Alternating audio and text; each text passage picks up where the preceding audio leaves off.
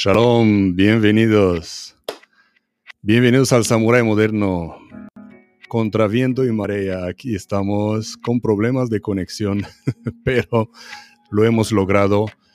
Eh, es un nuevo enlace, no es el mismo evento que he creado antes, pero esperemos que las plataformas os vayan a notificar.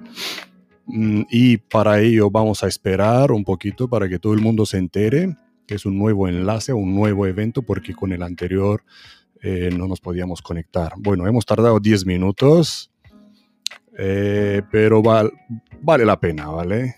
Vale la pena. Eh, bienvenidos a todos, vamos a abrir el chat para ver que nos ven, nos escuchan. Muy bien, muy bien. Hoy tengo un invitado muy esperado del otro lado del charco, como decimos. Conseguimos conectarnos. Por fin. Así que bienvenidos a los que estáis escuchando el podcast eh, en todas las plataformas, que son bastantes. Creo que son nueve canales para escuchar el... Eh, buenos días, Carlos, desde YouTube. Eh, nos estáis viendo también en LinkedIn en Facebook, en mi perfil, en el grupo del Samurai Moderno, en, el, um, en la página del Samurai Moderno. Un canal en Telegram para los que queréis, porque hemos creado el canal en Telegram, porque los que estáis siguiendo el programa en, un, en una plataforma en específico, en LinkedIn, en YouTube, por ejemplo, pero en algún momento queréis o estáis fuera, estáis de viaje y lo queréis mirar en el móvil por en otra plataforma que es más fácil, pues estando en Telegram, ahí yo mando todos los enlaces a todas las plataformas donde estaremos en directo. Así que si en algún momento decís, ah, lo quiero ver en LinkedIn, boom, ahí, lo, ahí tenéis el link. No, mm, lo quiero ver en, en, YouTube, ahí tenéis el link también, ¿vale? Así que los que queréis buscar el canal, no es un grupo, porque es un canal de difusión eh, el Samurai Moderno, tal cual. Estamos en Telegram. Vale. Sin más. Vamos a ir presentando a nuestro entrevistado de hoy. Buenos días desde Argentina, Carlos. Buenos días, Claudio. Desde el otro lado del charco también. Eh, tenemos gente del otro lado del charco hoy, ¿eh? muy bien, muy bien. Aquí estamos del otro lado, ¿vale? Hoy, señoras y señores, vamos a bajarle la musiquita. Tenemos a Germán Sugasti. No sé si lo he pronunciado bien. Sugasti o Zugasti. Eh, es actualmente presidente de la Asociación Federal de Instructores de Tiro de Argentina, de Argentina. Es profesor de tiro clase A y coordinador de las especializaciones en protección ejecutiva en la Universidad Nacional de La Plata. Estuvo 25 años en el ejército, de los cuales 20 años en las tropas de operaciones especiales. Hasta hace poco fue responsable del equipo de protección de un funcionario del gobierno de alto valor por cuatro años. Saludos desde Ecuador. Saludos a todos. Vamos a sacar, hacer preguntas, hacer preguntas porque las voy a poner en directo, ¿vale? y sacamos el chat y traemos aquí con nosotros a Germán. Hola Germán, lo hemos conseguido. Buenos días, Top. Eh, shalom, Top sería. Shalom. Shalom. Bienvenido, bienvenido, lo hemos conseguido. ¿Qué tal? ¿Cómo está el tiempo por ahí? Hoy, gracias a Dios, bien. Este, muy lindo, solamente mm. con algunas noticias y novedades nuevas con respecto a la pandemia, ¿no? Sí, ¿no? Así estamos todos en todo lado del mundo. Hoy, si quieres, no puedes decir que no hay un tema común para hablar con alguien, con cualquier persona de cualquier lado del mundo. Con simplemente decirle, preguntarle qué tal estás pasando esta, esta pandemia, ya, ya tenemos algo en común. ¿Qué tal lo estás pasando tú? Hoy inician una serie de restricciones Después de nueve meses fuimos el país con, la restricción más prolongada del mundo. Tuvimos nueve meses, una cuarentena de nueve meses, donde empezamos a volver a la normalidad. Pero bueno, hoy a raíz de, los cambios bruscos en la cantidad de, infectados, eh, se han vuelto a tomar restricciones a partir del día, salió un decreto presidencial hoy y bueno, a partir del viernes ya se empiezan a aplicar las restricciones y es como volver un poco para atrás toda la actividad, ¿no? Hmm. Pues sí, aquí también se han aplicado, han seguido las restricciones esperando que esto nos ayude a tener un verano, un julio, agosto más, más abierto, ¿no? Esperemos que ayude. Em, pues vamos al grano. Vamos al grano, Germán. ¿Cómo lo pronuncio? ¿Sugasti o Zugasti? De las dos formas está bien, cambia el acento solamente. Sí. Eh, vamos a empezar con, los principios, ¿vale? Mm, saben, todos los que están eh, viendo el, el, podcast, saben que aquí quiero sacar todos los, eh, lo, mejor de, vosotros, de los entrevistados. Quiero que aprendan de vuestros errores, de vuestros consejos. Así que vamos a ver quién es el hombre, Germán, detrás del profesional. Eh, Germán, ¿cuándo empezó todo? ¿Cómo entraste en el sector? Primero, Primero arranca con, mi ingreso a la vida militar, con 15 años, allá por el año 92, este, donde hice el, examen para ingresar y ya en el 93 me incorporé. Y bueno, este, transité todo un, toda una serie de años hasta que llegó un punto que tomé la decisión de dejar el servicio activo y pasar al, retiro, ¿no? Y ahí fue donde me, meto de lleno en el sector privado. ¿Qué tal ha sido el meterse de lleno en el sector privado? Porque no a todos les va muy bien psicológicamente hablando, ¿no? ¿Tú cómo lo has pasado? Ha sido una, gran experiencia porque te encontrás con un mundo totalmente diferente. Cuando uno está incorporado, piensa que, sabe de todo, que conoció todo, que vio todo, que, que más de 20 años de experiencia en una fuerza te dan el conocimiento y la experiencia necesaria para, para poder eh, encarar cualquier situación y no es la mm. realidad. Te encontrás, mm. ahí sí, valga la redundancia, te encontrás con una realidad totalmente diferente donde eh, tenés que empezar de cero y donde tenés que empezar a, mutar ese chip verde por otro color, donde no todo es dentro de un ámbito militar, sino este, estás ya en un mundo civil, particular, privado, y donde por tus tareas te pagan sobre todo, ¿no? Sí, sí, sí. ¿Y qué formación tienes? Bueno, ingresé en la Escuela de Suboficiales, egresé en el año 95. Eh, he cumplido dentro de la especialidad que tuve en el ejército con casi toda la currícula de mi especialidad. Yo empecé en la montaña, así que todos los cursos que hacen referencia a esa actividad, a ese ambiente particular, y tuve la, la gran suerte y la posibilidad de hacer todos los cursos. Después he cursado algunas diplomaturas a nivel universitario y allá por el 2004 fue cuando se me despierta este interés por la protección ejecutiva, con, un, con una posibilidad que me da el ejército a, mí y, a otro compañero de poder hacer un curso en la policía de una de las provincias de mi país, y ahí es como que encuentro el camino y, me empieza a atrapar el mundo de la protección, ¿no? Sí, sí. ¿Y qué fue, qué fue que te, que te motivó para meterte en eso, con tú y tu compañero, ¿no? Me refiero, podías haber escogido cualquier otra cosa, ¿no?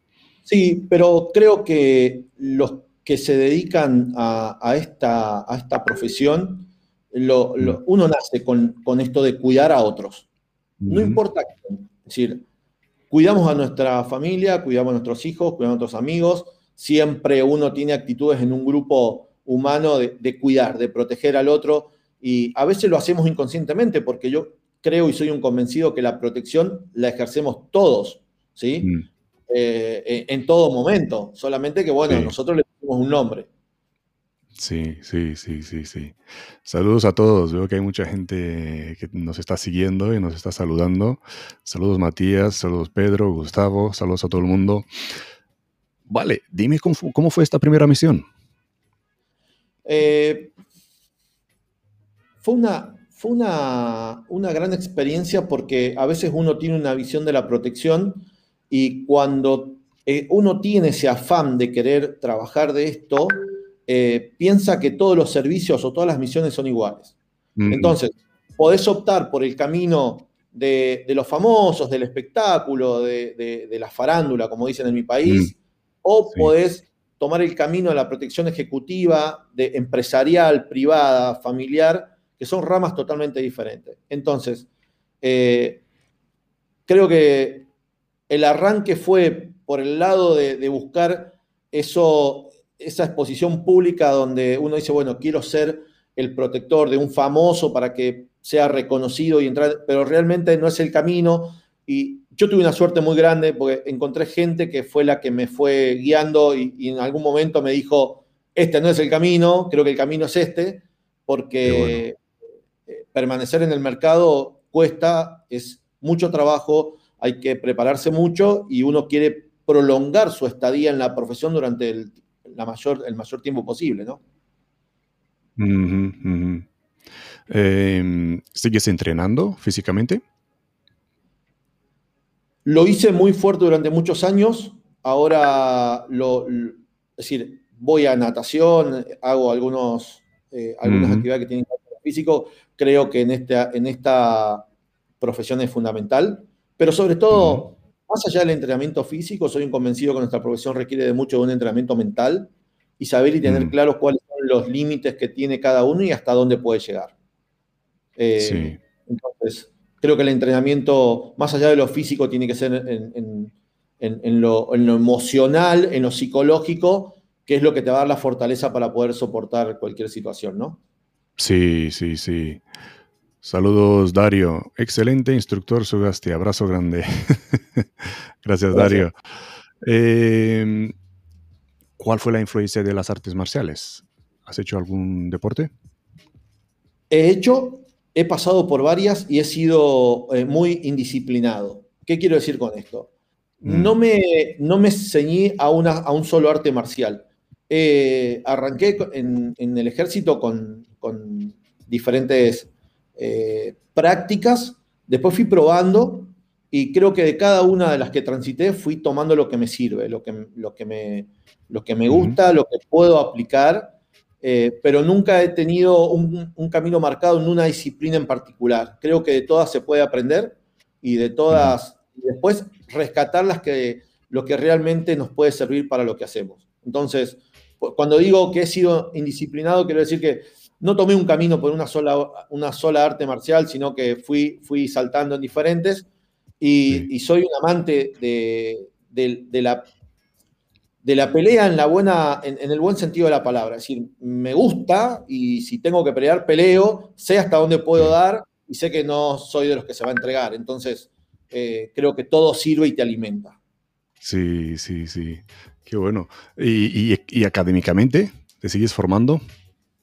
Sí, académicamente todo lo que tenga que ver relacionado a la protección ejecutiva y otros mm. temas que hacen hoy en la actualidad la protección ejecutiva, trato de, abordar esas capacitaciones, ya sean diplomaturas, eh, ya sean eh, cursos, talleres, clínicas, aspectos que tienen que ver con, con la delincuencia dentro del marco interno y el mm. marco regional, porque hoy, eh, creo que el otro día lo, charlábamos, mm hay temas como, como el, voy a dar un ejemplo, el terrorismo, no lo podemos dejar de lado, no podemos no conocer sobre, sobre ese tema. Entonces, hoy te obliga, el oficial de protección actual se tiene que ver obligado a tenerse que capacitar en temas que antes en la protección ejecutiva no veíamos con tanta importancia.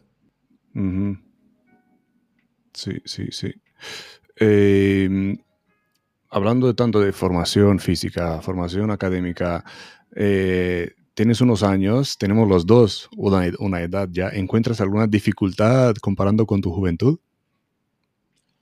Eh, sí, muchas, pero eh, también los años nos dan experiencia. Sí. Y nos, nos posiciona desde otro punto de vista donde hoy medimos, donde hoy observamos desde otras perspectivas algunas cosas que cuando sos más joven, por ahí uno es mucho más atrevido y mm. Y hoy creo que nos tomamos el tiempo para pensar eh, un poco más las cosas. Hmm. Eh, creo, esto lo, transporta un poco a la montaña. Yo creo, mira, en la montaña la mejor edad, lo dicen los que saben, para poder disfrutar una ascensión en una montaña está dada a partir de los 40 años hacia, hacia los 60. Mm. Creo que en nuestro, en nuestro rubro, eh, esta edad en la que estábamos, superados ya los 40, nos, nos encuentra con mucha experiencia, mucho más calmos, mucho más resolutivos, con la capacidad de tomar decisiones eh, y podemos pensar un poco más eh, lo que hacemos, a diferencia de cuando somos más jóvenes, que somos un poco más, más activos, ¿no? Sí, que pensamos que lo sabemos todo, pero ahora llegamos a esta edad cuando dices que te das cuenta de que nunca lo sabes todo. Siempre hay algo que, aprender.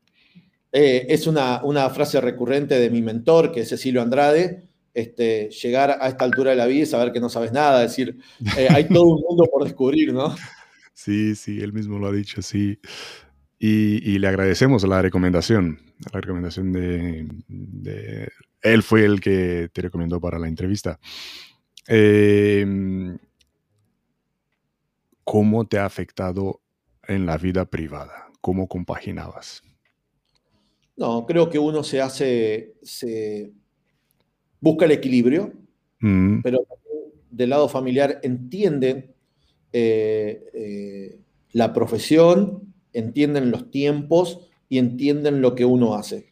Mm. Entonces, creo que debemos buscar ese equilibrio necesario para, para poder llevar adelante nuestras tareas con, con los tiempos que eso conlleva mm. y de, poderle dedicar el tiempo a la familia que también se lo merece.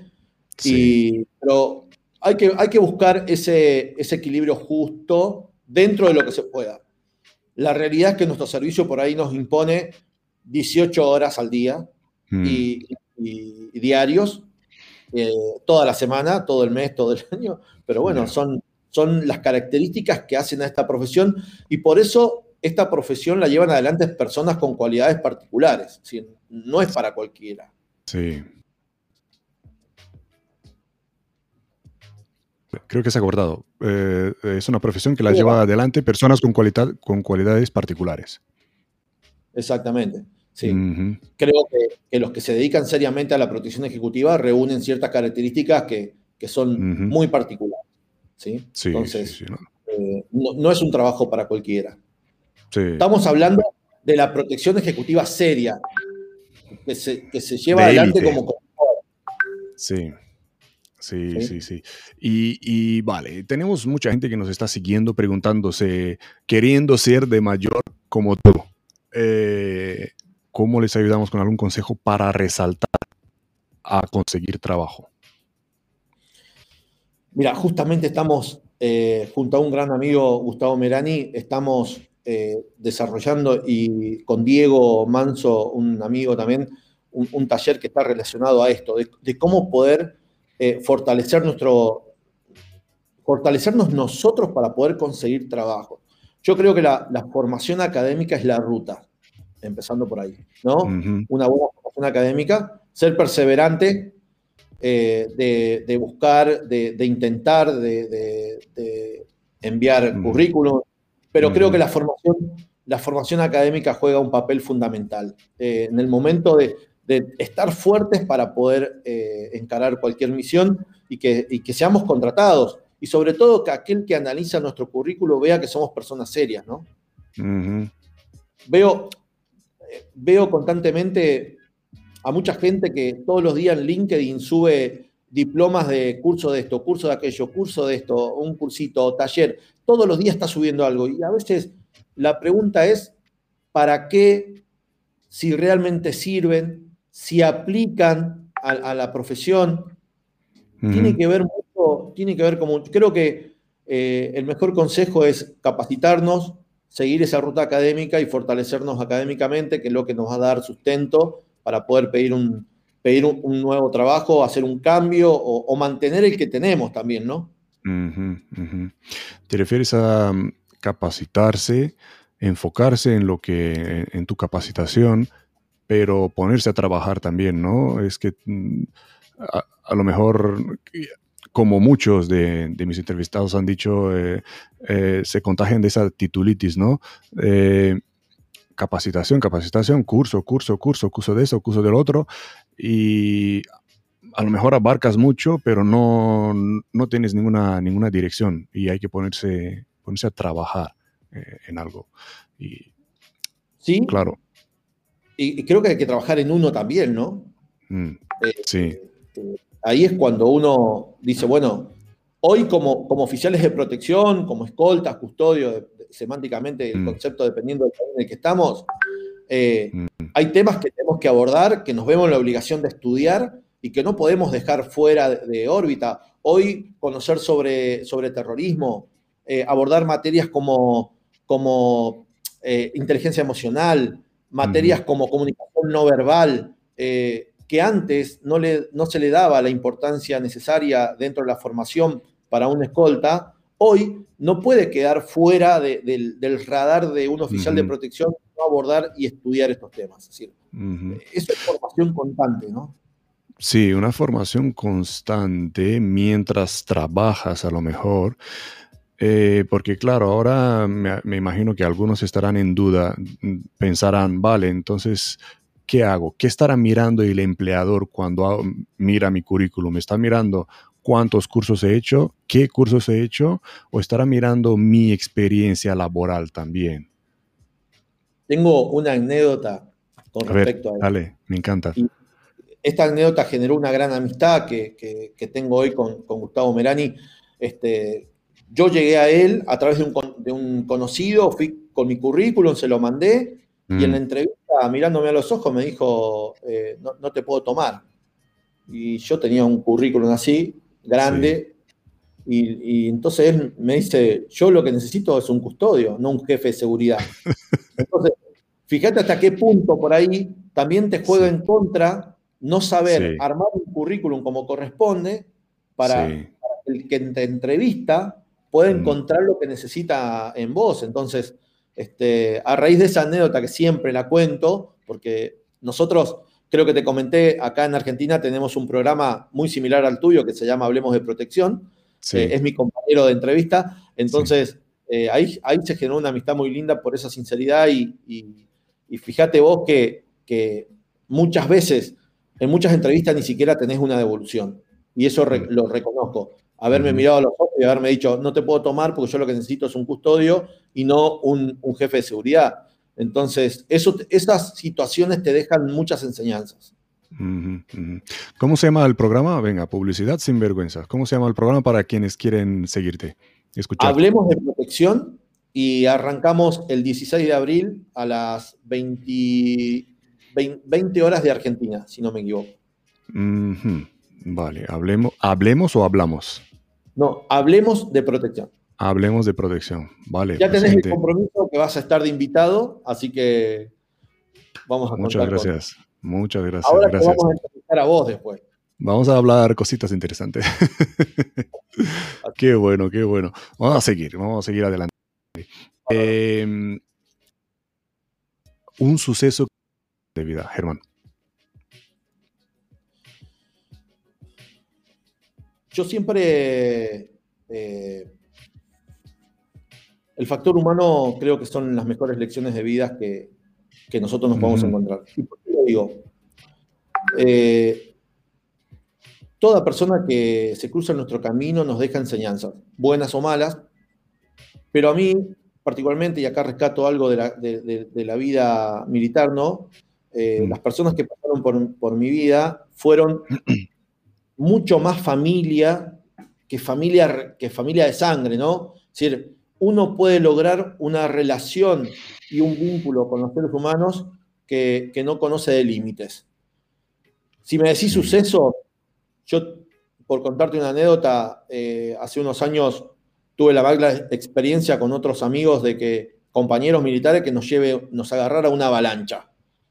Y yo, abajo de la avalancha, me preguntaba, ¿qué hago acá? ¿No? ¿Qué, qué, Eso fue lo primero que me pregunté. Lo segundo, me pregunté quién había escrito el manual de supervivencia en montaña, porque el manual decía que había que hacer una técnica y no funcionaba la técnica.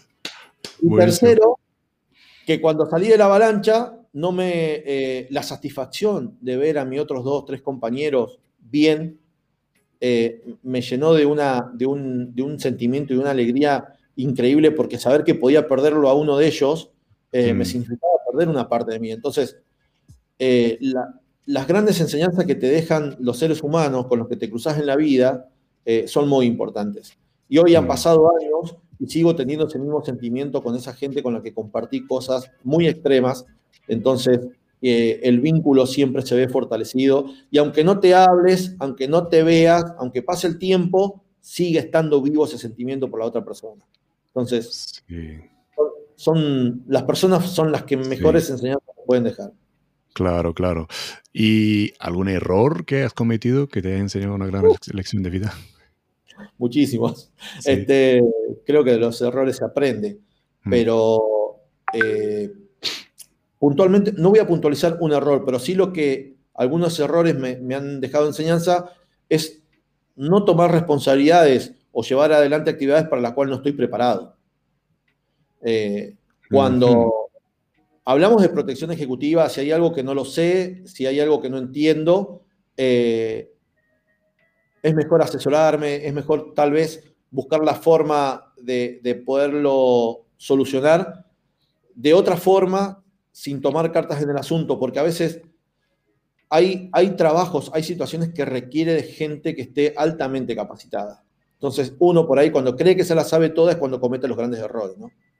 Y sobre todo, cuando gestiona recursos humanos y tiene gente a cargo.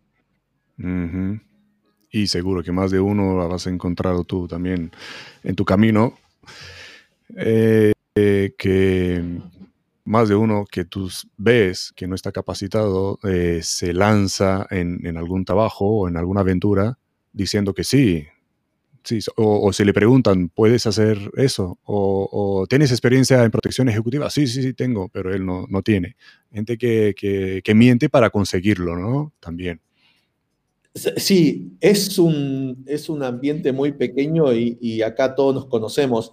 Entonces, eh, normalmente los que ejercen mayormente el los puestos de jefes de jefes de algo no tienen la experiencia o la expertise que se requiere para estos temas. Igualmente, si hablamos eh, sobre un jefe de seguridad, por dar un ejemplo, puede ser muy buen jefe de seguridad, pero no tiene los conocimientos de cómo ejercer mm. esa jefatura en un ámbito de protección ejecutiva, que es algo mm. totalmente diferente. Sí. Entonces, cuando hablamos de gestión, no va a poder gestionar porque no tiene los conocimientos para gestionar un equipo de protección y todo lo que conlleva coordinar eh, un equipo de protección. Entonces, eh, ahí creen que porque tienen un título, porque tienen un cargo, pueden eh, gestionar un, equipo de, protección ejecutiva. Y es ahí es donde cometen los mayores errores.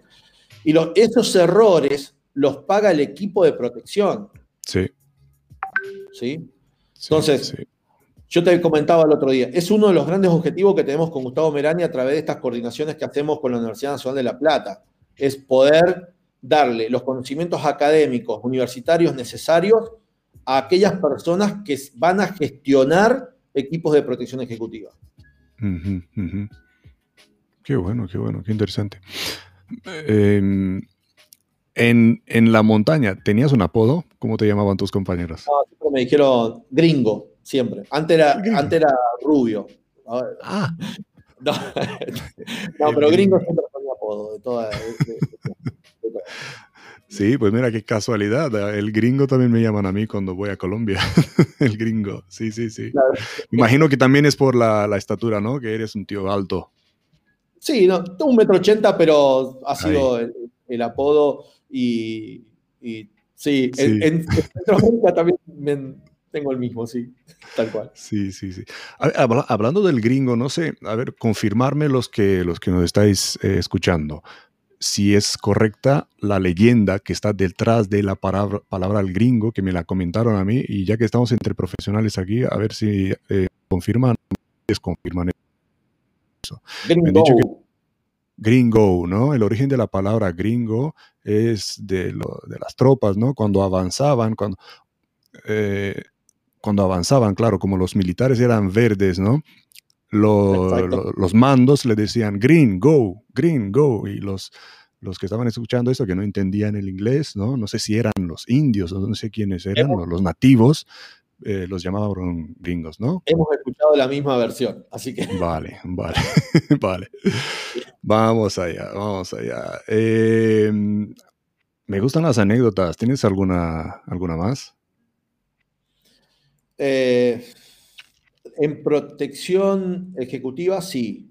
Eh, y, una, y una, una, gran recomendación. Aquellos que tenemos la posibilidad de poder salir del país a dar clases a otros países, mm. eh, siempre hay que confirmar que la empresa que nos contrata goce de todos los seguros y las autorizaciones correspondientes. Mm. Porque a veces en el afán de ir a otros países a ganar un dinero, a, adquirir experiencia como instructora, a conocer, eh, y esto lo he vivido en carne propia, eh, caes en algunas empresas que no reúnen todas las condiciones cuando hay problemas de algún tipo, no se hacen cargo, no son responsables mm. y uno termina pagando el plato roto. Entonces, eh, yo creo que esa, esa experiencia para transmitirla, porque todos en algún momento queremos salir de nuestra zona de confort y tener experiencias fuera del país. Fuera del país. Y ahí es cuando hay que entender cómo, se, cómo opera el país al que uno, uno va, ¿no? Entonces, eh, a veces uno ve, se deja engañar por la publicidad, por, por el, el, avance tecnológico, por esto de las redes sociales y cree que está trabajando para una empresa seria y la verdad que no lo es. Entonces, eh, eso hay que darlo en cuenta. Sí, sí, gran verdad. Y de hecho he tenido un par de entrevistados aquí, uno de los primeros entrevistados, eh, que han estado presos, encerrados en, Santo Tomé y Príncipe, yendo por una, por una promesa. Y como tú dices, hay que verificar muy bien todo, todas las condiciones, todas las garantías, ¿no? Asegurarse antes de, de llegar ahí y evitar males mayores. Exactamente, porque después hay que volver a casa. Hay, hay que volver, claro, claro. Ileso. Sí, totalmente, eh, sí. Uno de tus mayores desafíos, Germán. Uno de mis mayores desafíos.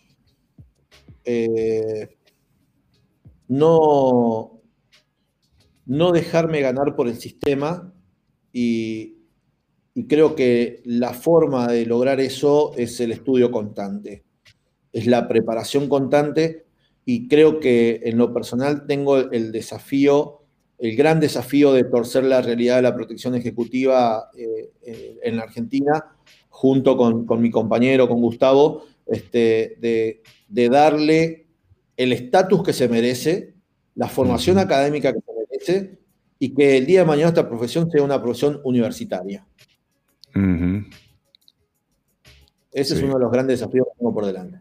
Sí, sí, cruzamos los dedos, ¿no? Porque así estamos en, eh, en todo el mundo. Ojalá fuera una, formación universitaria.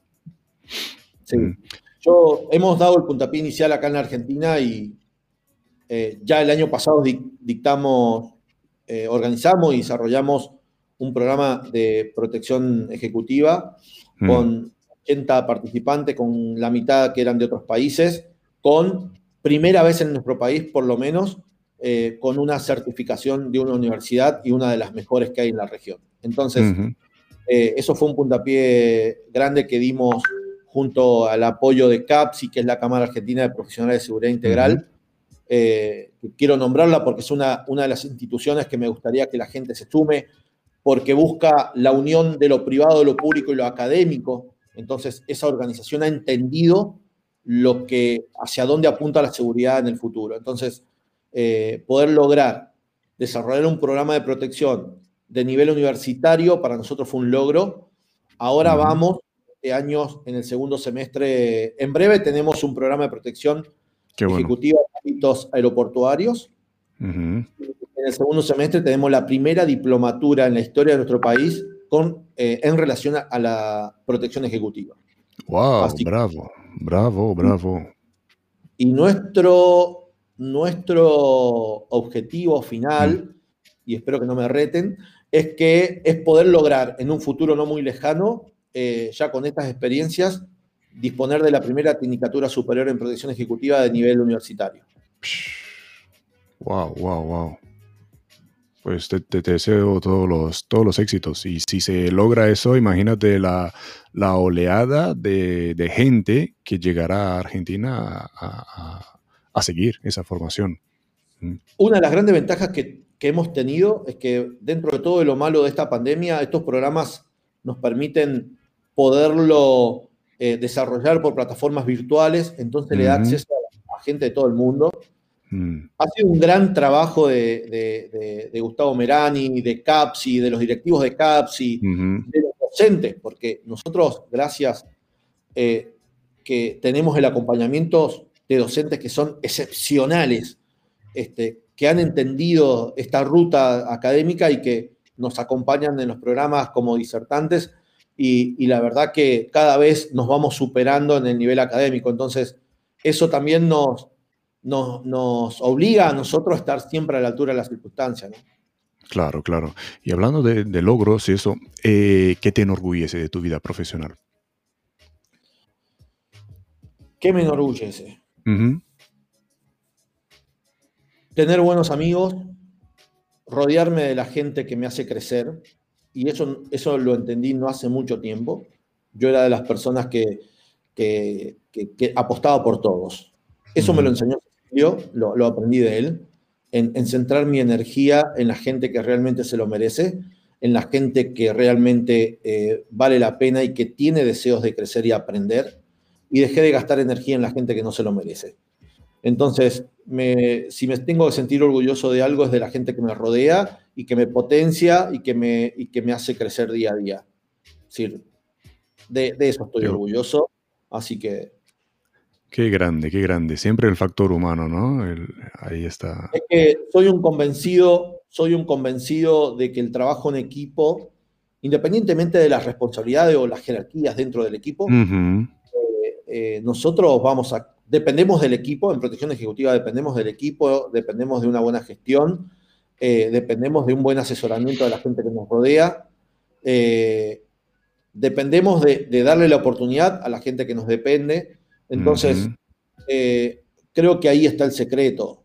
dependemos de los otros, no, operamos solos. Entonces, creo que por ahí es el camino, ¿no? Sí, sí, sí. Y en, ISA, Israel, tenemos una, una, ¿cómo le podemos decir? Un lema, un lema creo que es la palabra de que somos todos como los dedos de una mano, ¿no? Cada dedo tiene su función, es más largo, es más pequeño, sirve para algo, sirve para otra cosa, pero todos formamos una sola mano, todos, todos juntos. Si sale uno, ya no puedes... Exacto. Eh, Mira, te voy, a, eh, te voy a relatar algo. Cuando comenzó la pandemia en marzo del 2020 en la Argentina, eh, la Argentina no, contaba con una asociación eh, de, instructores de tiro a nivel nacional o, en el marco regional. Mm. Eh, armamos una asociación entre instructores de tiro virtual. Es decir, nos pusimos en contactos por Zoom, por mensaje, por llamadas. Durante muchos meses fuimos trabajando, creamos un programa de capacitación, marcamos una ruta académica, empezamos a reunir instructores de todo el país gente que nos empezó a colaborar, gente que... y no nos conocíamos físicamente. llevamos adelante un gran proyecto, un enorme proyecto, que es armar una asociación de instructores. Argentina es muy grande, es muy amplia en, territorio, este, con 23 provincias.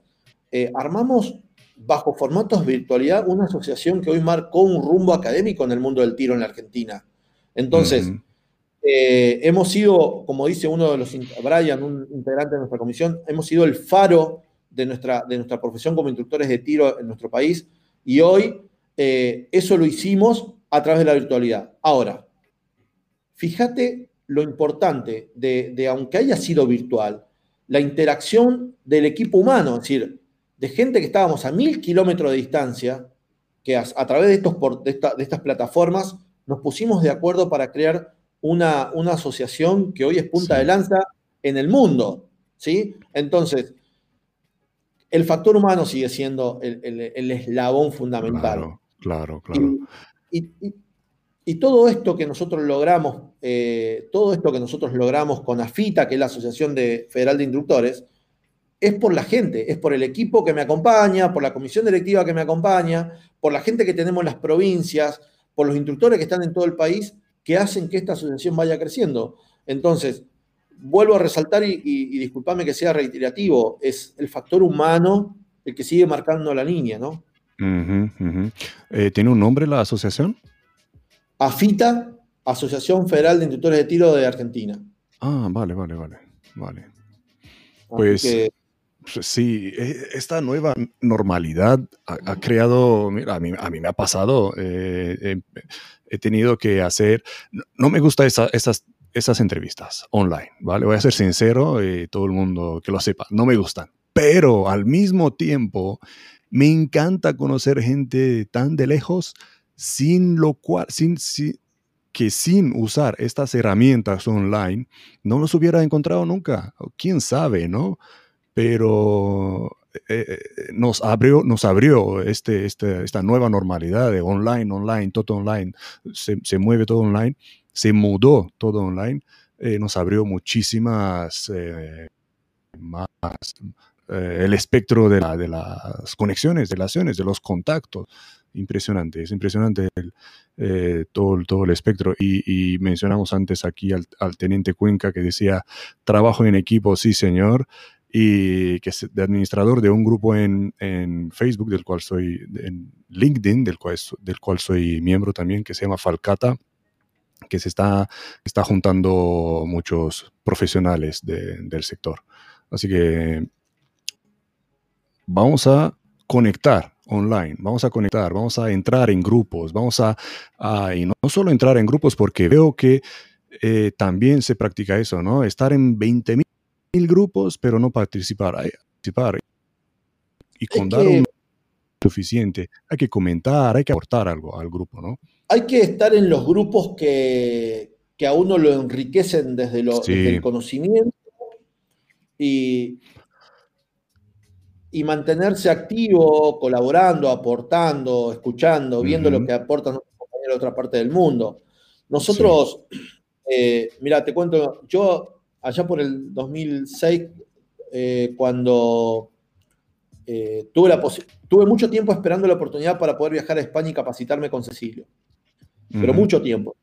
Hasta que pude lograr viajar al Estrecho Gibraltar, donde se, realizaba un evento que se, que se denominaba Semana Táctica Solidaria. Durante una semana teníamos instrucción toda la semana con diferentes capacitaciones. y tuve la suerte de Mirá lo que permitió y ahí se generó una buena amistad. Yo soy de la línea de la escuela de él, soy, él es mi mentor y soy uno de sus campidoctores de su organización. Ahora, la pandemia nos permitió descubrir una plataforma como Zoom que era totalmente ajena. Sí. Acá en la Argentina se declaró, la, el 11 de marzo se declaró la pandemia. El 25 de marzo dimos la primera clase por Zoom. Y de ahí tuvimos durante casi nueve meses con clases todos los días. ¿Sí? de la materia tiro, donde muchos creían que tiro no se podía enseñar por vía virtual. Bueno, ¿qué te quiero decir? Yo pude poner a disposición clases de Cecilio los días miércoles de hasta siete horas por un canal virtual. Entonces, esto nos permitió acercarnos y que todos tengamos la posibilidad de escuchar las clases. Doy el ejemplo de Cecilio, pero poder escuchar clases de, personas con mucha experiencia que están en todas las partes del mundo.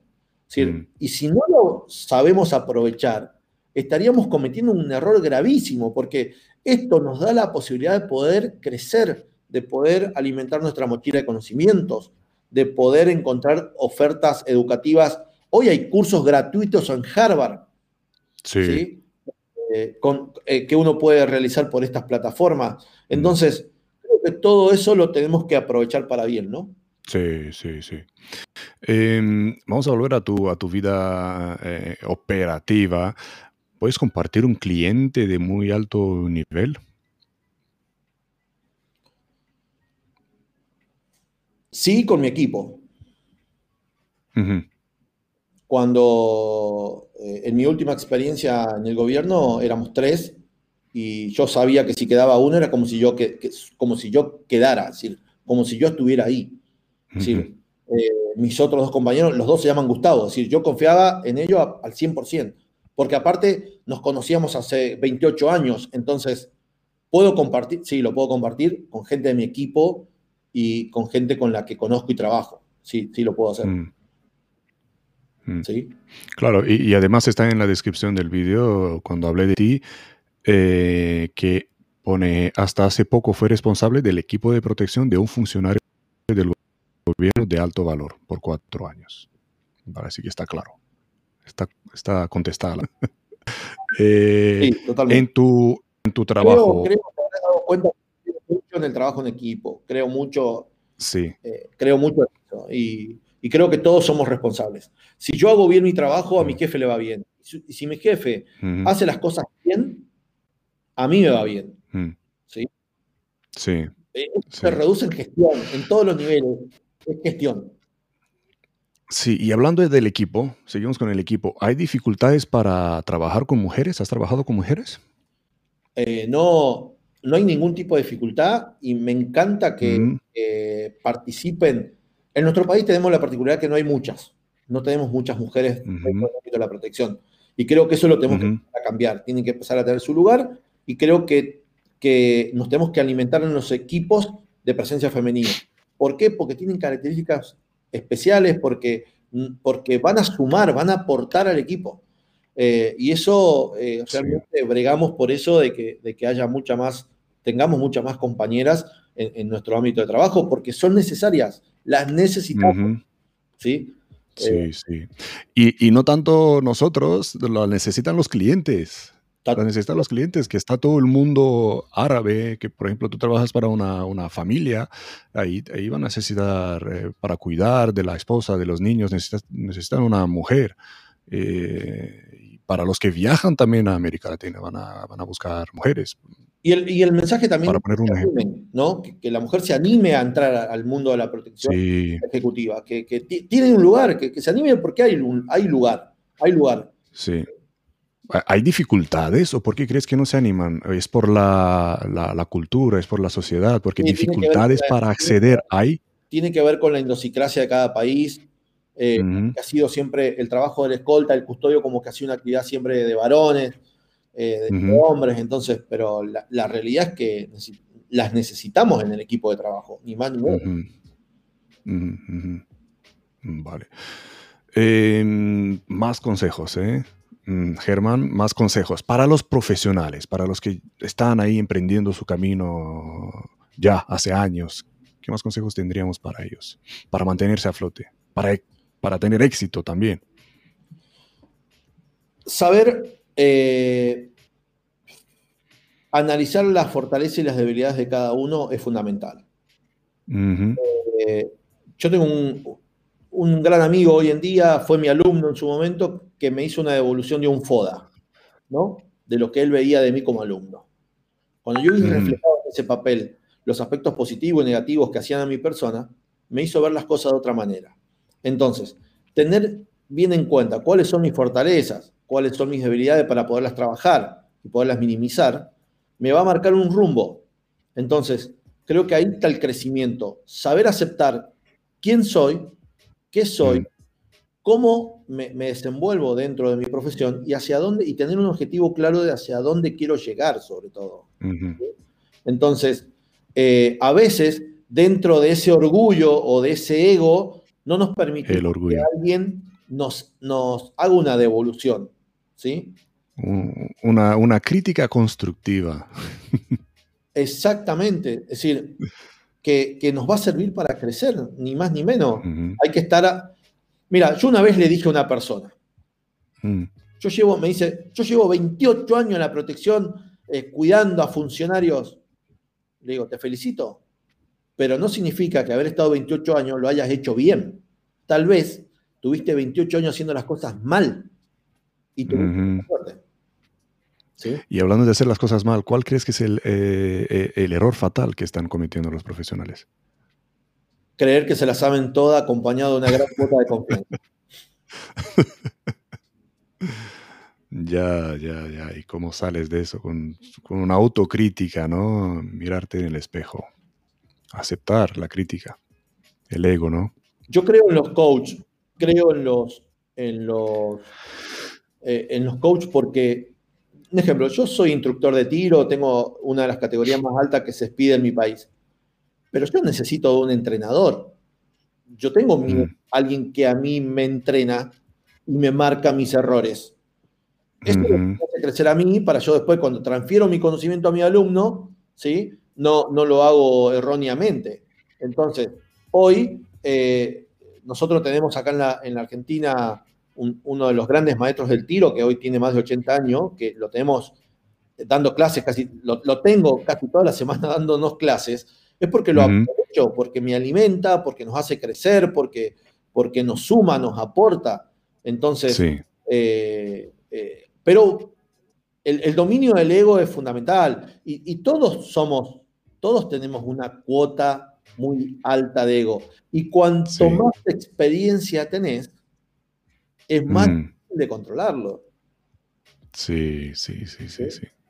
Yo, eh, por eso, yo rescato mucho de esto de la virtualidad y la capacitación virtual. Yo he encontrado un ejemplo. Yo, la persona que para mí, para mí personalmente, más sabe de gestión de riesgo y análisis de riesgo es, un, gran profesional que conocí a través de una plataforma eh, y es de Colombia.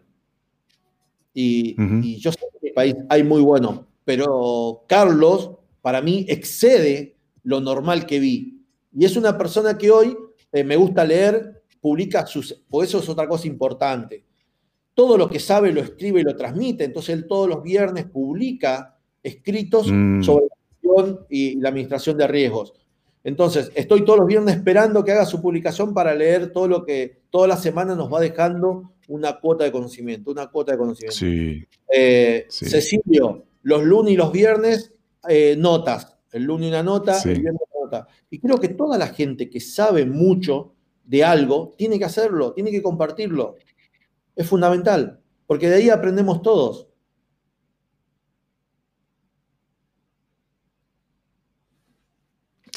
Cobra, cobra por ello o te Eh, creo, Hay mucho engaño por ahí también. Eh, si me podés repetir todo, porque tuvo, justo se cortó unos segundos. Sí, sí, sí, creo que se cortó. Digo, es muy importante, sí, que, se, que, que los mentores, ¿no? Compartan, como tú decías, mm, con cada, cada semana, cada cierto tiempo, pero hay que tener cuidado porque hay por ahí falsos profetas, falsos mentores, ¿no? Que te tiran un poquito supuestamente de conocimiento, de secretos, y luego, boom, ¿quieres más? Ven a pagar o ven a mi curso, o, que no, no, es todo gratis. Hay que elegir con mucho cuidado. Hay, hay, hay, algunos que si estás en su, grupo y optás por irte a capacitar a otro lado, te tildan de traidor. Es decir, sos un traidor madre mía. Hay que huir, esa gente hay que huir. Hay que, hay que claro.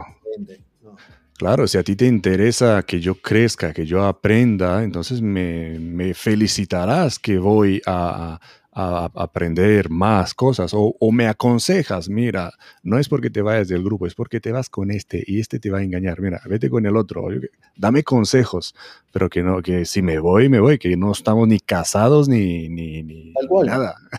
Eh, y hay que, hay que huir de los, que, de los sesgadores, ¿no? El, aquel que ve que vos te preparás, estudiás, te entrenás y que por ser tan inseguro piensa que lo vas a sobrepasar y trata de hacerte la vida un poco difícil. Entonces hay que salir de esos círculos. Yo, mira, hay una clase que, doy en, Ecuador para directores de seguridad diplomática. Hay un módulo que, arranco siempre con una pregunta, es decir, preguntarnos qué pretenden de mí. ¿sí? Es un interrogante. ¿Qué mm. pretende la gerencia o la, y qué pretende mi equipo de mí? Entonces, mm. Cuando yo encuentro la respuesta eh, a eso, es, es, ahí donde encuentro el camino por el que yo me tengo que mover, ¿sí? Porque mm. eh, esto de mentorizar, esto de, que uno le dé las herramientas al equipo para que pueda crecer es muy importante, ¿sí? Mm. Porque ahí es donde se cumple esa premisa de que tu alumno te supere. Sí.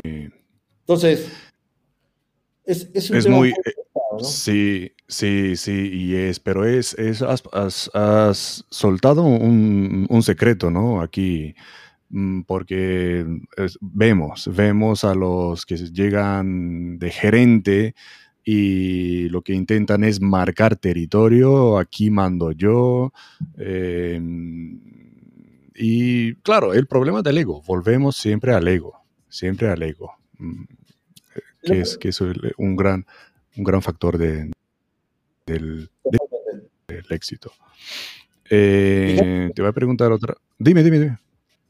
Eh, nosotros como oficiales de protección, siempre, siempre digo lo siguiente, un ejemplo.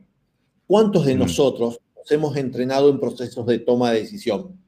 Porque independientemente de- del puesto que nos, nos toca ocupar dentro de un equipo, ¿sí? Siempre vamos a tener que tomar decisiones y a veces no estamos preparados para eso. Y ahí es cuando eh, dependemos de la gestión de nuestro jefe de equipo, de nuestro jefe de seguridad, de nuestro responsable, en el, porque es él el que nos tiene que dar la herramienta a nosotros para podernos preparar en aspectos como este. Entonces, fíjate que, que es esa, cuando yo hablo de gestión y que ese jefe tiene que gestionar con su equipo, es, es entrenarlo al equipo, darle esa herramienta, instarlo a que estudie, a que se capacite, y porque también me va a aliviar la tarea, porque me va a permitir delegar, Mm. porque sé que tengo una persona formada, tengo una persona instruida, tengo una persona a la que le di las herramientas para que se sí. forme, y voy a poder delegar. Sí, y esto lo habrás visto tú también mientras estabas en la montaña, ¿no? Teniendo jefe de equipo no significaba que tú no podías hacer nada sino seguir las órdenes. Sí, sigues las órdenes, pero cuando tú estás en una misión, eh, puedes innovar algo, tienes que buscar eh, soluciones a lo largo de la, de la eh, operación y los que piensan que en un, en un equipo de protección es diferente, pues se equivocan porque eh, eh, hay un jefe de, de- de equipo de protección, pero que debería de confiarte, de delegarte cosas y no todo tiene que pasar por él. Si todo tiene que pasar por él, entonces hay, hay un problema. Y eso se va a solucionar el día que el jefe del equipo no esté más y vos quedes a cargo y tengas que tomar decisiones. Ajá, o no saber qué hacer. No vas a saber qué hacer porque nunca Porque no- has tomado decisiones. Los jefes, los jefes no son inmortales, es decir, no tienen eh, blindada la piel. Entonces, sí, eh, hay que estar sí, preparado sí, para sí, sí. Eh, hemos hablado mucho de, de profesionales. ¿Qué crees que no están haciendo bien los principiantes, los que quieren entrar en ese mundillo? ¿Qué crees que están haciendo mal? Qué linda pregunta, porque este, Mm, ¿qué están haciendo mal? Creo que se están asesorando mal, eh, o por lo menos hablo en mi país, no hay, en nuestro país estamos muy carentes de, de capacitaciones, ¿no? No hay, no hay muchas opciones. Entonces, a veces falsas creencias hacen que esa persona nueva que está iniciando en el rubro mm, crea tener la expertise para poder desarrollar un, un trabajo de protección ejecutiva. Entonces, yo creo que lo que no están haciendo es eh, viendo con claridad el camino que tienen que seguir. ¿sí? Y acá, en este camino donde aparece la influencia de los falsos profetas, de, Mm. de- del que no transmite los conocimientos como corresponde, entonces eh, hacen cursos donde terminan y piensan que son súper agentes de protección. Eh, cuando vos los entrevistás no saben abrir la puerta del protegido de un auto. Entonces, mm, creo que hay, hay una falsa creencia con respecto a eso eh, y, y están tomando el camino equivocado. sí. Y a veces, tal vez no va a sonar muy bien lo que voy a decir, pero muchos no saben cómo venderse, cómo... No, no pueden determinar qué es lo que está buscando el que está enfrente. Es decir, no tienen las herramientas. Un ejemplo básico, saber preparar un currículum como corresponde. Sí, sí, hasta tener un, un, un email, un correo electrónico bien, profesional. Como lo he dicho en otra entrevista, no, pone, no poner Juan el pistolero arroba hotmail.com, no, poner un, un, email profesional, por lo menos, ¿no? Sí, creo que hoy, hoy sabemos que las personas que te entrevistan dominan herramientas de comunicación no verbal. Entonces, mm. si vos vas a ir a una entrevista, por lo menos prepárate para la entrevista, mm. ten en cuenta qué es lo que van a observar de vos, ¿sí? O qué es lo que van a mirar. Mm. Estos son ejemplos solamente, ¿no? Cuando uno este, va, a tomar como, como nuevo, va a tomar un trabajo. Entonces, ¿sí? hay muchas cosas que tienen que tener en cuenta. Porque a veces caen en el error de pensar que porque miden un metro noventa, pesan 120 kilos y saben pelear, van a poder lograr un puesto de protección ejecutiva. Y eso no tiene nada que ver. Hoy en la protección moderna no tiene nada que ver. Ya no, no aplica eso. No, no, no. Y a lo mejor sí encontrarán un trabajo en eso, pero no va a ser un trabajo que le vaya a enriquecer. Esa gente que busca este tipo de personas, como los llamaba Cecilio, eh, eh, gorilas del humo plateado, ¿no? Porque los hay también, porque yo lo he discutido luego con, con otra persona, con otro compañero mío, que sí los hay gorilas de un plateado con cabeza, los hay, los hay tíos listos, los hay tíos listos que, que, lo tienen casi todo, ¿no? Pero que bueno, eh, nunca lo saben todo, ¿no? Como estábamos hablando. Pero que si, si ponen esto en un, en un currículum y, con esto le van, le van a, por estas características le van a dar el trabajo, pues no estamos hablando de, de la élite. No, porque Hoy, hoy la, protección ejecutiva requiere de otros parámetros. Hoy necesitas un oficial de protección que conozca herramientas digitales, que conozca, sepa manejar un Excel, una, planilla de cálculos. Necesitas una persona que domine las herramientas de comunicación, una computadora, una tablet, que, domine eh, el idioma, eh, que, porque hoy se tiene que transformar, uno es más hay momentos y circunstancias de la protección donde uno hasta es un asistente ejecutivo del protegido. Entonces, si entras a una reunión, porque vos tenés que estar al lado de él y vas a entrar como un asistente ejecutivo, tenés que tener por lo menos las, las, las reglas claras de lo que es el protocolo, de lo que significa el ceremonial, de, lo que hace a ese ámbito. Entonces, eh, hoy ya no, no basta solamente con medir un metro noventa y pesar 120 kilos. Hoy mm. se va más allá, ¿no? Desde lo, intelectual, desde lo académico. Entonces, eso es muy importante. claro, claro. Y tomar, por ejemplo, un un país que, conozco, ¿no? Israel. Eh, a ver, ¿cuántos, eh, ¿cuántos operativos de protección ejecutiva vas a encontrar de un metro noventa en Israel? Los tienes contados sobre los dedos de una mano. Ahí todos se, mezclan con la multitud. ¿vale? No, no, los, no los ves, no los conoces, no, no, la cabeza no sobresale sobre la multitud, ¿no? Son gente normal y corriente, pero con una cabeza impresionante, ¿no? Eso la formación les da eso.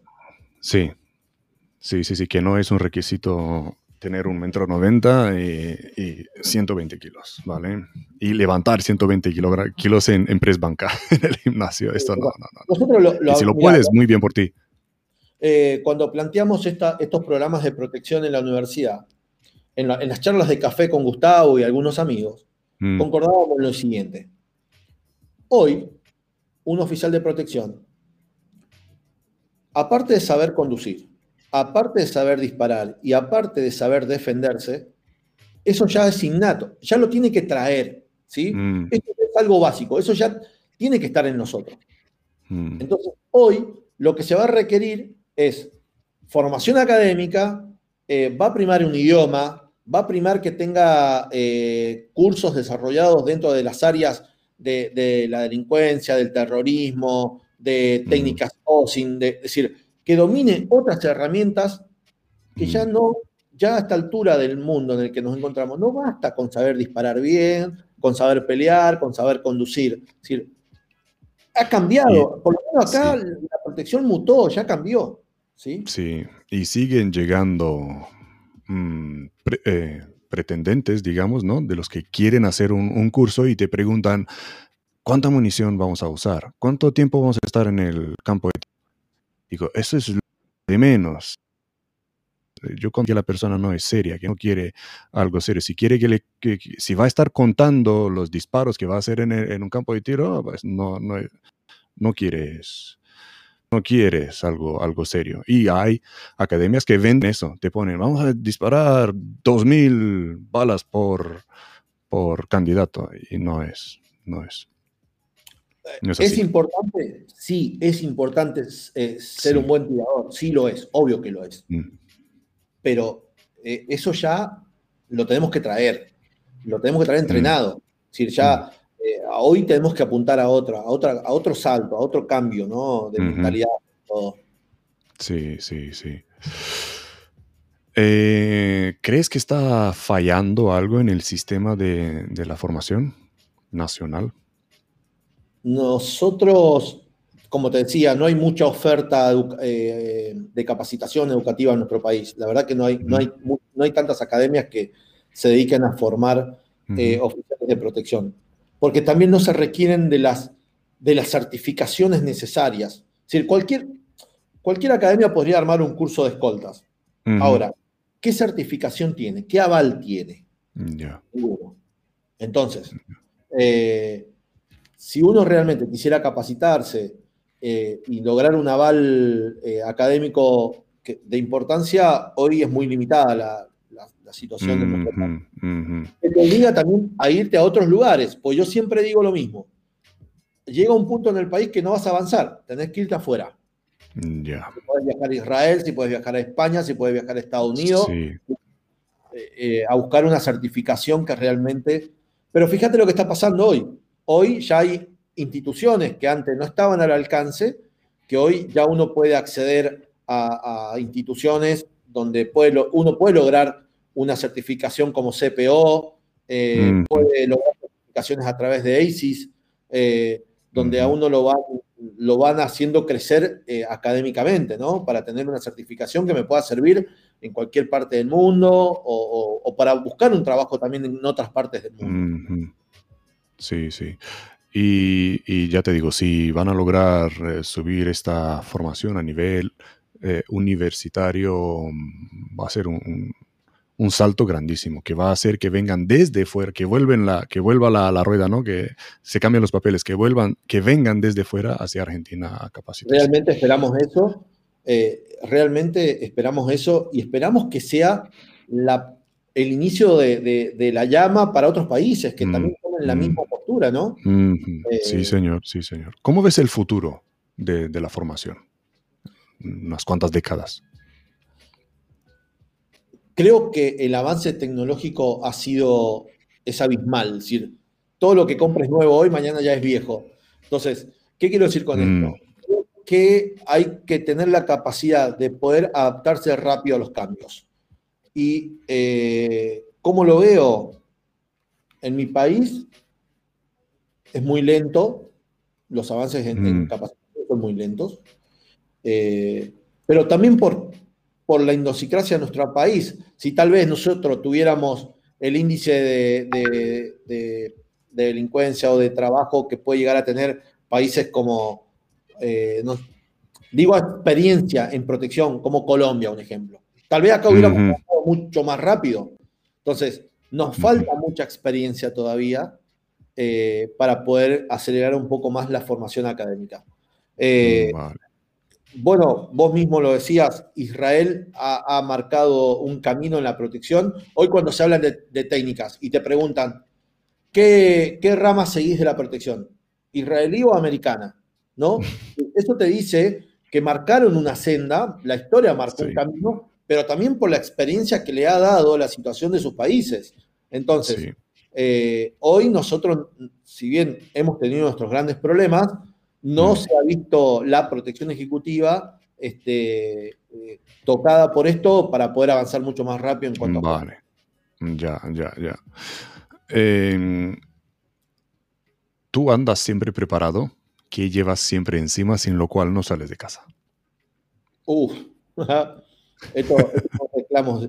Este, arma, cargadores, eh, siempre todo por dos o por tres. ¿Andas eh, armado? Sí, siempre, 24 horas.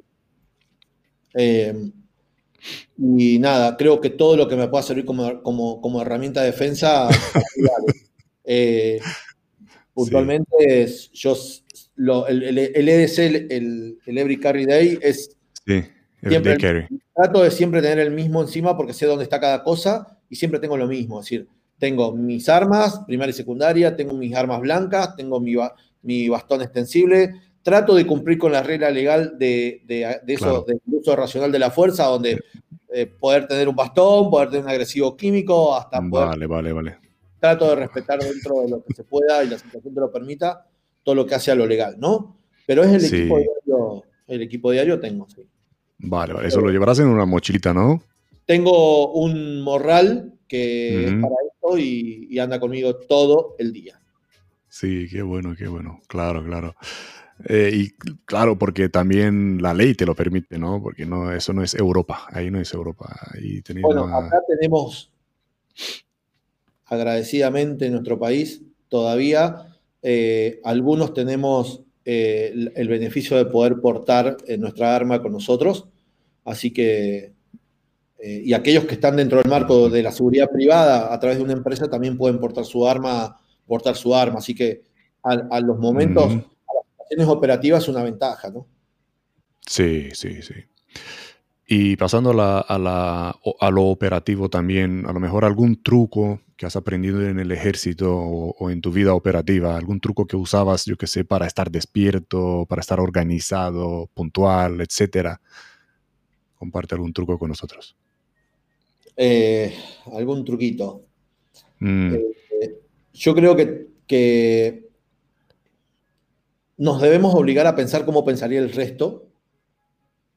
Eso nos, a veces nos situamos en un solo lado de la vereda y vemos las cosas de una sola óptica. Entonces yo creo que hacer ese ejercicio de, ponernos del, lado de enfrente y pensar cómo pensaría el otro nos va a dar... Empatía, mucha empatía, ¿no?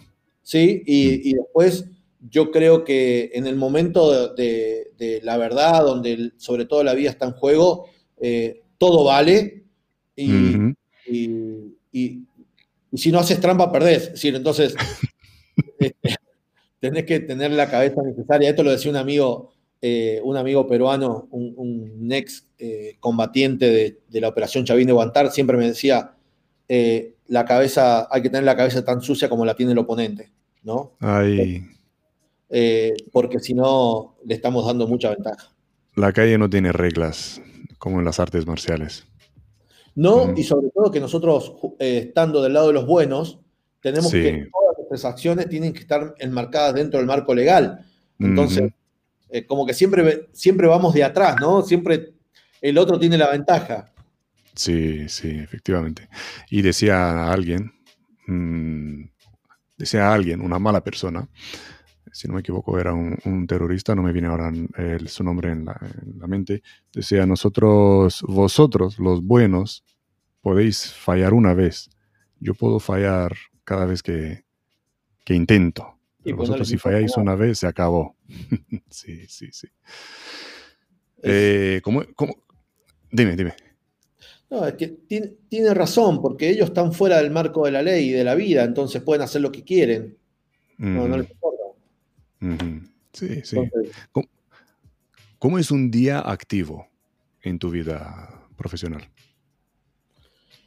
cómo era, porque ahora estamos en un impasse, pero 5 eh,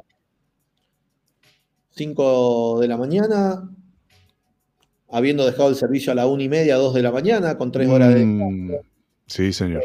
Eh, puntualmente yo tenía, tengo la costumbre, tenía la, costumbre de, comunicarme con Gustavo, que también es jefe de equipo de protección de, otra, de otra eh, privado, y pasarnos el estado del tránsito. Un ejemplo. 6, 6 y algo de la mañana, porque tenemos que llegar a, teníamos que llegar a la ciudad, entonces nos pasábamos el estado del tráfico y las mm. novedades. Y a veces a la una de la mañana, cuando el día estaba terminando, nos volvíamos a pasar los mismos estados. Entonces, eh, así arrancamos el día y después, nada, yo creo que la, hay, es como la máxima del samurái, ¿no? Que, que dice que una vez que dejas el umbral de tu casa, se activa se activa tu, cabeza de supervivencia y hasta que no vuelvas a pasar por el, umbral de vuelta no te relajas. Creo que son las horas que estás en servicio, estás activado al 100% y creo que te das cuenta que has hecho bien las cosas cuando llegas a tu casa, entras, cerras la puerta y como que todo se, desconecta. Es muy importante que lo sepan porque hay muchos que no saben desconectar cuando llegan a casa o les cuesta desconectar cuando llegan a la casa, llegan a casa y es, es difícil, es difícil. Es que hay, hay, de muchas cosas que no se hablan en, esta, en, este, en este mundo de la sí, Sí. Primero, la situación es la situación diaria y cotidiana del estrés al que uno está expuesto. Mm. Y muchos creen que porque somos muy duros o porque somos muy malos, tenemos cara de malo y usamos anteojos negros, mm. no requerimos de una asistencia psicológica, no, no requerimos de asistencia médica. Eh, y entonces, después el tiempo te va pasando factura, el tiempo te va cada vez, eso te va llevando a que todos tus sentidos se vean alterados. Entonces, se requieren de los tiempos de descanso, se requiere de la atención mm. necesaria, se requiere de de poder administrar el estrés que te genera la actividad diaria. A ver, si la haces a la actividad seriamente como corresponde, si vos vas a cumplir tu mm. servicio, no importa nada, a tu casa vas a llegar como una lechuga, fresco, todo lindo. Ahora, si vos llegas cansado, realmente haber hecho las cosas como corresponden, no tenés ganas de hablar con nadie. ¿sí? Ya. Entonces, eso hay que tenerlo muy claro. es la diferencia entre hacer bien las cosas y hacerlas mal. ¿Tu arma preferida? Glock 19 o Glock 17. Porto personalmente una Glock 19, pero el, para mí el arma insignia es, son esas dos plataformas. Vale, vale. ¿Y de arma larga?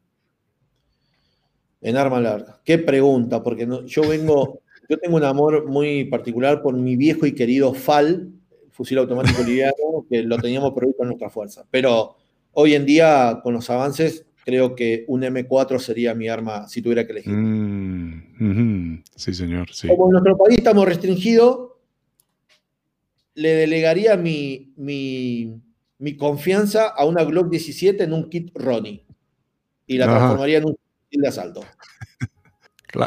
Bueno, eh, el Ronnie está eh, restringido aquí, en España por lo menos. Si no Acá me equivoco, no, es una Em, a ver, con las últimas preguntas ahora. para, que no quede el tema en el aire. En nuestro país, los equipos de protección privados no pueden llevar armas largas, ¿sí?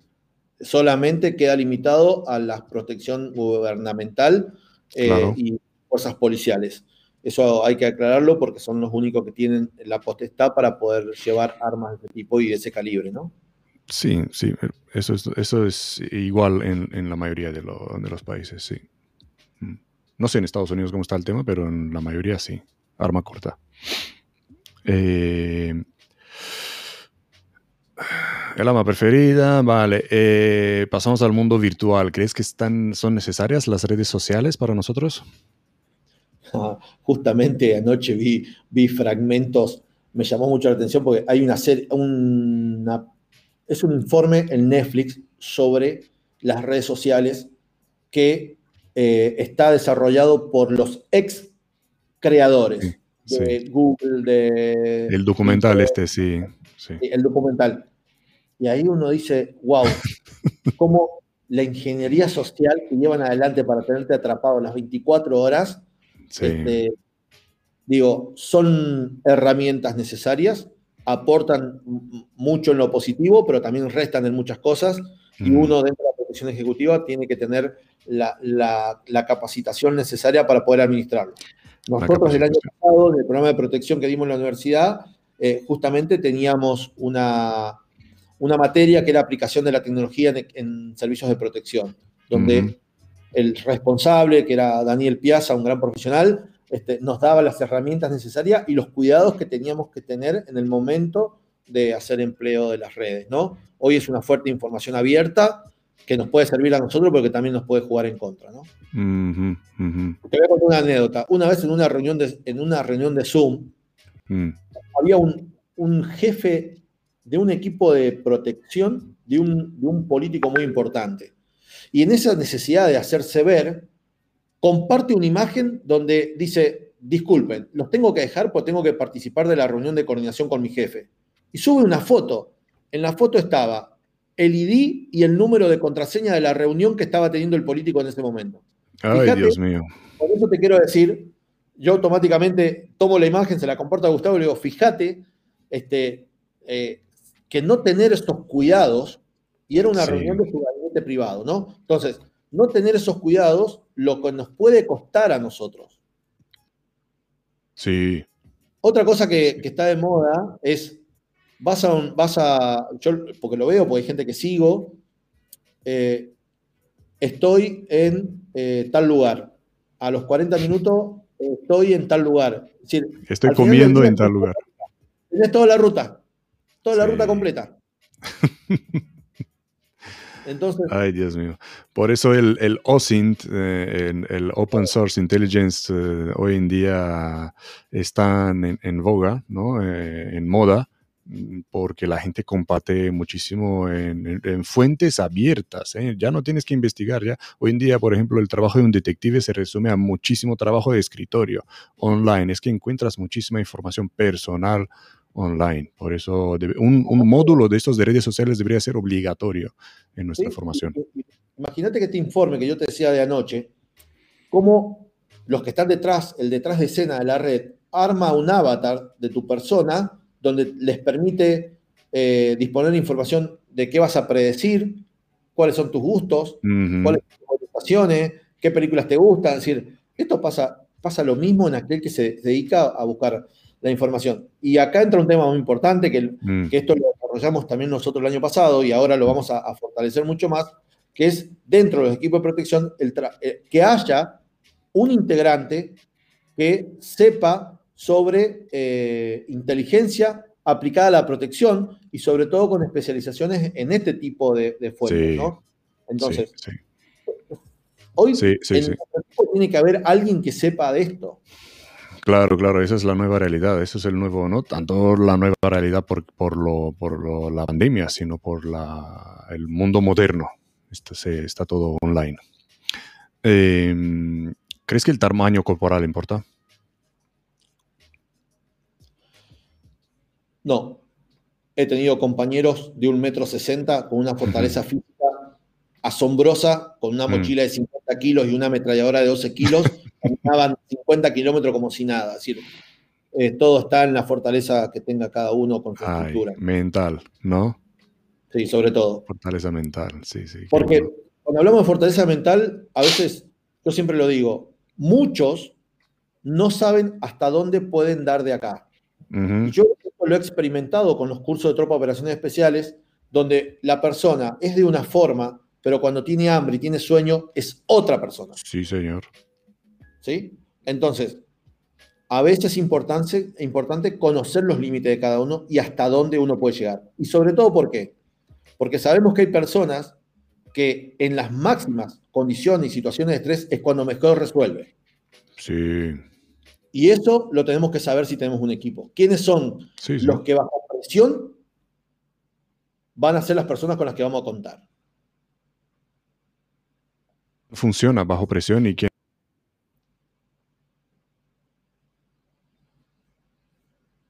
Eh, siempre, todos los días eh, hay, hay eh, ejercicios de trabajo bajo presión, bajo presión, bajo presión, porque así sabes quién, así te fortaleces al mismo tiempo, pero sabes quién va a funcionar y quién va a fracasar en un momento de alta presión. Sobre todo porque se ven afectados los procesos fisiológicos, los procesos emocionales, mm. tu capacidad de discernir, tu capacidad de decidir. Es decir, hay un montón de factores que uno se ve, que a uno lo afectan eh, eh, las horas largas de trabajo, la situación, la situación particular de cada uno en lo privado. es, muy importante. ¿eh? Sí, ahí es el momento cuando te preguntas, ¿qué hago yo aquí? ¿Por qué he venido a hacer eso? sí. sí.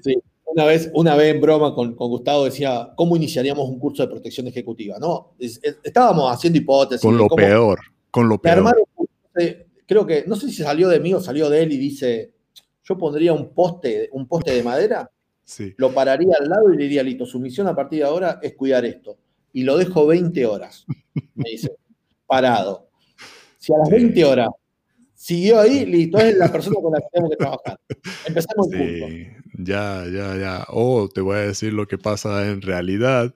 Eh, muy buena idea, ¿eh? pero en realidad lo que pasa, por ejemplo, en el curso de ISA en Israel, el bautizo es con la alunca, alunca que es una, el, el, el stretcher, eh, la camilla, la camilla con un herido encima, los chicos que nada más llegar pensaron que se van a ir a dormir a la habitación, a, estar tratados bien, porque ellos pagaron por un curso un dineral y se les va a tratar muy bien. No, chicos, el primer día a ver, a ver quién funciona y quién no funciona bajo estrés. Del primer día, de los primeros momentos, a coger la camilla y a correr. Se les da un circuito y si no lo sacan en el tiempo que se les pone, otro circuito, boom, otro tiempo, otro circuito, otro tiempo, hasta que lo saquen. Y ya te digo que acaban reventados y se hacen horas largas en la noche. Ellos están ahí con el stretcher corriendo y se ven, ahí resaltan los líderes y los que no, no pueden ir ¿eh? con ello.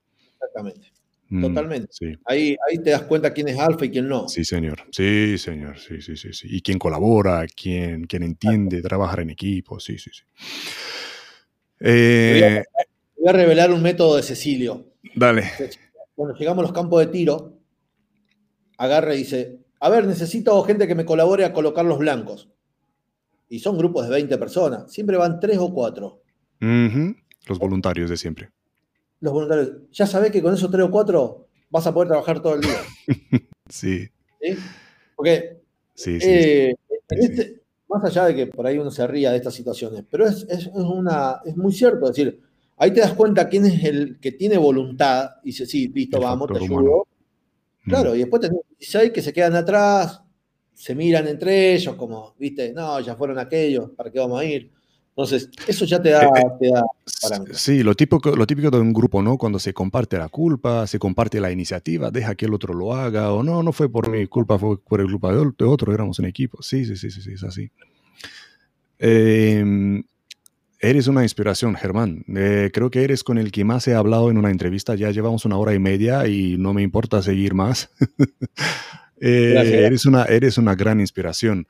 Pero, ¿quién inspira a Germán? Ya he visto que has nombrado a algunos, pero vuelve a nombrarlos si hace falta. Pero quiero saber quién te inspira a ti. Me inspira mucho Cecilio, que es mi mentor. Me inspira mucho eh, Gustavo Merani, que es con el que comparto un montón de actividades y con el que más hablo de protección ejecutiva. me, inspiran mucho, me inspiran mucho mis equipos de trabajo, la gente que comparte conmigo este, la Asociación de, Instructores de Tiro, de mi comisión directiva. Eh, creo que, que todos eh, me suman, me suman, me ayudan a crecer, yo aprendo de ellos. Eh, y después, como todo grupo humano, discutimos, peleamos, nos ponemos de acuerdo, nos amigamos. Eh, creo que, son mi inspiración y mi motor diario para poder ir siempre por más. Eh, creo que nunca se me acaben estas ganas, ¿no? Creo que todo se reduce a eso. Ahí, y después, mm. poder, me inspiran mucho esas organizaciones que, que, van en busca del crecimiento de las personas. Yo cuando te hablaba de, de la Cámara Argentina de Profesionales de Seguridad, que es CAPSI, es, un grupo de, es un grupo de profesionales que entendió realmente en el ámbito de la seguridad cómo se, cómo se tenían que hacer las cosas. fusionar lo público, fusionar lo privado, fusionar la pata académica, que es tan importante, y poderle ofrecer al hombre de seguridad un montón de, oportunidades, de capacitaciones, de, de, interrelacionarse, y creo que eso se logra a través del contacto del contacto, ¿no? Ya sea virtual, telefónico, personal, las reuniones de café, si todo eso te suma, te suma. Creo que esas, eh, eh, rodearte de buena gente es la, gran fuente de inspiración, ¿no? Claro, claro, rodearte de gente que te inspira, ¿no? Mm. Sí, sí, totalmente. Seguir el ejemplo de ellos. Si uno puede ayudar y puede inspirar a alguien, mm. perfecto.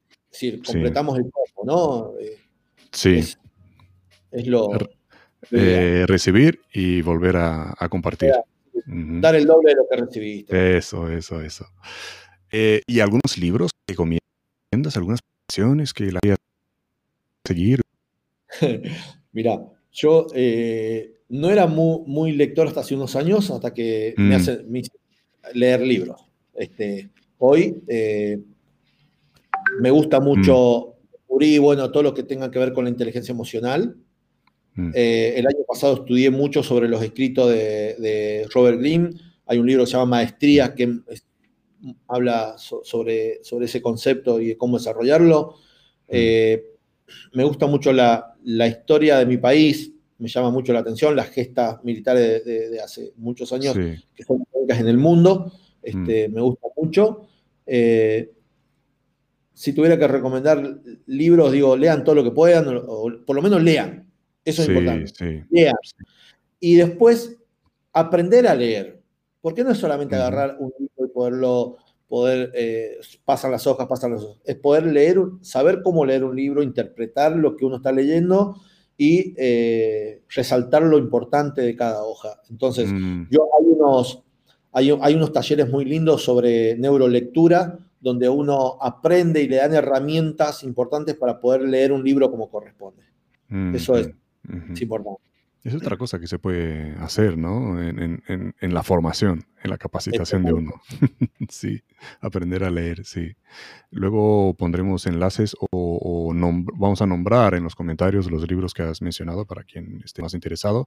Y antes de terminar, ¿dónde te puede encontrar la gente, Germán? Ah, estoy en, justamente, GZ Capacitaciones en Instagram en Facebook figuro como Germán Sugasti. Eh, y nada, son los dos portales más eh, importantes por los que me manejo. Y si no, me van a. Eh, justamente estoy viendo Alemán Sugasti. ¿Sabes por qué? Porque el traductor del programa transfiere mi nombre Germán a la traducción alemán. Entonces, ya me ha pasado en Estados Unidos porque compito en tiro. Entonces, cuando me llaman, dicen, empiezan a llamarme alemán, alemán. y es Germán, en la traducción es Germán. Alemán Sugasti, qué bueno, ni gringo ni Germán, alemán Sugasti. qué bueno, vale, vale. Pues eh, está, está el enlace a tu Instagram en la descripción del, del vídeo. Eh, LinkedIn también, seguro como Germán Sugasti. El LinkedIn también, sí. Así que, gente, que queráis saber más, aquí está Germán Sugasti. Eh, una fuente de inspiración con una trayectoria impresionante y con mucho por compartir. Y otra vez, Germán, muchísimas gracias por compartir todo eso con nosotros. Gracias por hacer tiempo para, nosotros. El agradecido, el agradecido soy yo. Te agradezco por esta oportunidad y, y tenés que seguir haciéndolo porque es la forma de acercarnos. Muchas gracias. Muchas gracias. Y, nombra otra vez tu, programa que va a arrancar. El día 16 de abril hablemos de protección junto a Gustavo Morani y CAPS y la Cámara Argentina de Profesionales de Seguridad Integral. Tenemos un gran invitado. Vamos. Muy bien, muy bien. Gente, si queréis saber más, con simplemente conseguir a, a Germán en sus redes sociales, os vais a enterar de todo. Y, nada, Germán, otra vez, muchísimas gracias, muy agradecido de todo lo que has compartido con nosotros. Ha pasado ya una hora y media, pero ni, ni me he dado cuenta. Eh, nada, muchísimas gracias otra vez. Un abrazo. Agradecido. Muchas gracias a vos, Todd, y a toda Un abrazo y hasta la próxima. Hasta la próxima. Gracias. Y para los que seguís ahora con nosotros, eh, recordar eh, seguir el canal en YouTube entrar en el canal em, de comunicación en Telegram si os queréis enterar siempre de todos los enlaces a, las, a todas las redes sociales donde eh, está compartida la, están compartidas las entrevistas en tiempo real. ¿Vale? Así que nada, buscar en Telegram el Samurai Moderno, el Samurai Moderno también en YouTube, Facebook, Twitter, Twitter, LinkedIn, en todas partes estamos. ¿Vale? Muchísimas gracias y hasta la próxima. Shalom.